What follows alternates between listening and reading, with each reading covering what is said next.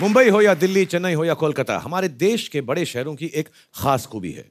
रोज़गार की तलाश में छोटी जगहों से आने वाले लोगों के लिए ये अपनी बाहें हमेशा खुली रखते हैं। लेकिन ये भी सच है कि इन खुली बाहों का शहरों पर बहुत असर पड़ता है। रहने की नई समस्याएँ पैदा हो जाती हैं। आज हमारे साथ एक ऐसे ह्यूमन सेटलमेंट एक्सपर्ट और रिसर्चर डॉक्टर गौतम भान हैं, जिनको इस बढ़ती समस्या में भी एक समाधान नज़र आता है। अर्बन इंडिया की एक नई तस्वीर दिखाई देती है, जो ये आज हमें यहाँ दिखाने वाले हैं। टेट टॉक्स इंडिया नई सोच पर स्वागत है डॉक्टर गौतम भान का। डॉक्टर गौतम भान है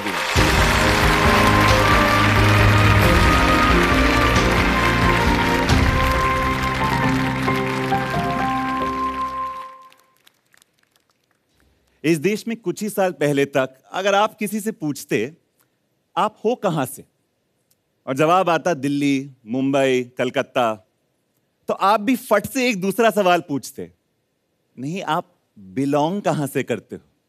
हाल तक हिंदुस्तान में शहरों से कोई होता नहीं था। शहर सिर्फ़ लोग आते थे। ये बदलने लगा है। शहरीकरण हिंदुस्तान को बदलने लगा है। मगर क्या हमारे शहर तैयार हैं? मानिए कि आपका जन्म कहीं और हुआ होता। मानिए कि पूरी ज़िंदगी आपके माँ बाप ने कुछ मजदूरी की होती। आगे बढ़ने के लिए आप भी शहर आते। या जैसे आज अक्सर होता है, आपका जन्म ही शहर में हुआ होता। एक दिन आप शहर में एक रहने की जगह ढूंढते। खरीदने के लिए या शायद सिर्फ़ किराए पर। क्या मिलेगी आपको? किफायती, सस्ती आवास सरकार कहती है कि दो करोड़ घरों की कमी है। दो करोड़ घर, यानी दस करोड़ लोग। और ये कोई तीन बी के फ्लैट की कमी नहीं है। पचानवे प्रतिशत कमी उन घरों में है, जहाँ महीने की आमदनी सिर्फ़ दस से पंद्रह हज़ार रुपए है। इस बजट में मिलेगा आपको वो सस्ता किफायती घर। ऐसा आपके साथ होता तो आप क्या करते? घर गाड़ी या गहना नहीं होता, घर रोटी और कपड़ा होता है। इसके बिना कोई जी नहीं सकता। अगर शहर में आपको खरीदने के लिए या किराए पे घर नहीं मिलता, आप भी वही करते जो ज़्यादातर लोग करते हैं। जहाँ हो सके, आप घर बनाते। आप भी बस्ती ही बनाते। सरकार इसे भले स्लम कहते रहे, मगर वहाँ के रहने वाले लोगों के साथ मैं भी सिर्फ़ इसे बस्ती ही बुलाऊँगा। दस करोड़ लोग बेघर नहीं हैं। उनके पास घर हैं। ऐसे घर जो उन्होंने खुद बनाए हैं। मगर ये घर ज़्यादातर बस्तियों में ही हैं। ये है हिंदुस्तान में किफायती आवास की सच्ची कहानी। बस्ती में घर सस्ते हैं, मगर दुरुस्त नहीं। बस्ती के बाहर घर दुरुस्त हैं, मगर सस्ते नहीं। नई सोच की बुनियाद यहीं से हमें शुरू करनी पड़ेगी।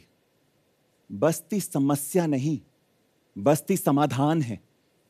इसी को सुरक्षित और दुरुस्त बनाना है हमने। दो करोड़ घरों की कमी कम करने के लिए आप दो करोड़ पच्चीस स्क्वायर मीटर के नए फ्लैट नहीं बना सकते। और ना आपको बनाना चाहिए। आप एक उदाहरण ले लीजिए। कर्नाटक सरकार को ले लीजिए। इस मामले में कर्नाटक सरकार का रिकॉर्ड बहुत अच्छा माना जाता है। 2020 तक कर्नाटक को 26 लाख घरों की ज़रूरत है। पिछले 10 सालों में बनाए हैं साढ़े तीन लाख। पूरी निष्ठा से भी कोई सरकार अगर कोशिश करे, इतनी बड़ी कमी वो जन्मों तक नहीं मिटा पाएगी। अगर हम नए घर ना बनाएँ तो समाधान आगे क्या है? बस्ती को सुरक्षित कैसे किया जाए? पहले विस्थापन रोकिए, बुलडोजर नहीं चलाइए। इससे ना विकास कभी हुआ है, ना विकास हो सकता है। हमें मान लेना होगा कि शहर को बनाने और चलाने वाले मजदूरों का शहर की ज़मीन पे हक है। मैं जानता हूँ आप क्या सोच रहे हैं। आप सोच रहे हैं, पर बस्ती तो किसी और की ज़मीन पे कब्जे से बनती है। मगर सोचिए, रात के अंधेरे में कब्जा नहीं होता।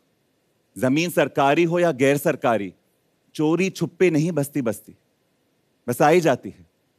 सरकार खुद मानता है कि हमारे शहरों की बस्तियाँ 10, 20, 30, 40 सालों से बसी हुई हैं। 40 साल पुरानी हैं। ये कैसा कब्जा है जो 30 साल तक नजरअंदाज कर दिया जाता है और विस्थापन के एक दिन पहले गैर कानूनी करार कर दिया जाता है?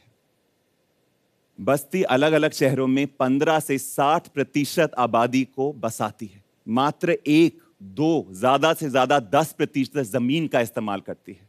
क्या इतनी आबादी को इतनी ज़मीन पे हक नहीं? शहर के विकास को हम अक्सर ज़मीन की कीमत से नापते हैं। ज़मीन पे बसी हुई की ज़िंदगी की कीमत कैसे नापेंगे हम? बस्ती आपसे कोई चमकता हुआ घर नहीं मांग रही। वो मांग रही है सिर्फ़ बुनियादी सुविधाएँ, बिजली, सड़क, पानी, शौचालय और ड्रेनेज। इसको हम स्थानीय विकास कहते हैं। अंग्रेज़ी में शब्द है अपग्रेडेशन अपग्रेडेशन का एक उदाहरण सुनिए। अहमदाबाद में एक प्रोग्राम चला। दस साल के लिए चौवालीस बस्तियों को वादा किया कि विस्थापन नहीं होगा। बस वादा, कोई पट्टा कुछ लिखित में नहीं दिया।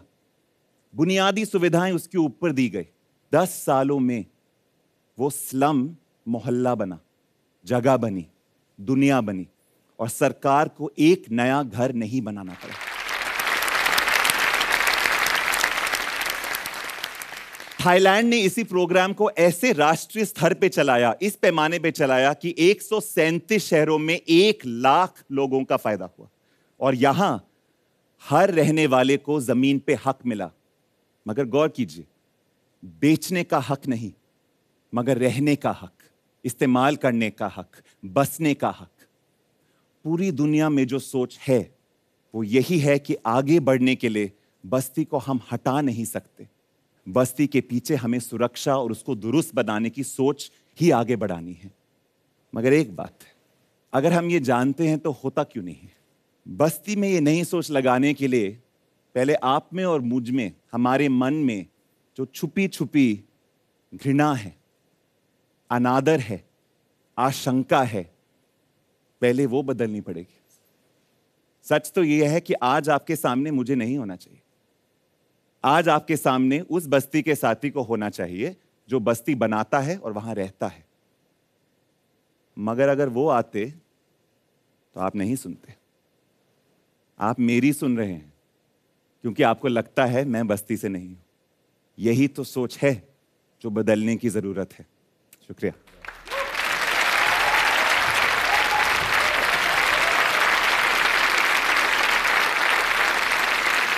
Thank you very much thank you doctor Gautam Bhan बहुत बहुत धन्यवाद।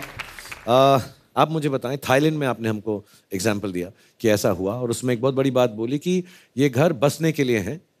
इन घरों को आगे बेचा नहीं जा सकता। इसको इसको धंधे के लिए यूज़ नहीं किया जा सकता।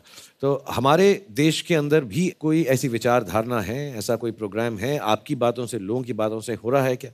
मुझे लगता है कि मेरी बातों से तो नहीं, मगर जन आंदोलन जो हैं जो शहर के हकों के लिए लड़ते हैं जो बस्ती के आंदोलन हैं जो खुद लड़ते हैं उनका प्रभाव होने लगा है। तो उड़ीसा आप ले लीजिए वहाँ का जो चीफ मिनिस्टर है मिस्टर पटनायक उन्होंने यही स्कीम अनाउंस की है कि पूरे राज्य में बस्ती में सारे रहने वाले लोगों को उनकी ज़मीन पे हक मिलेगा।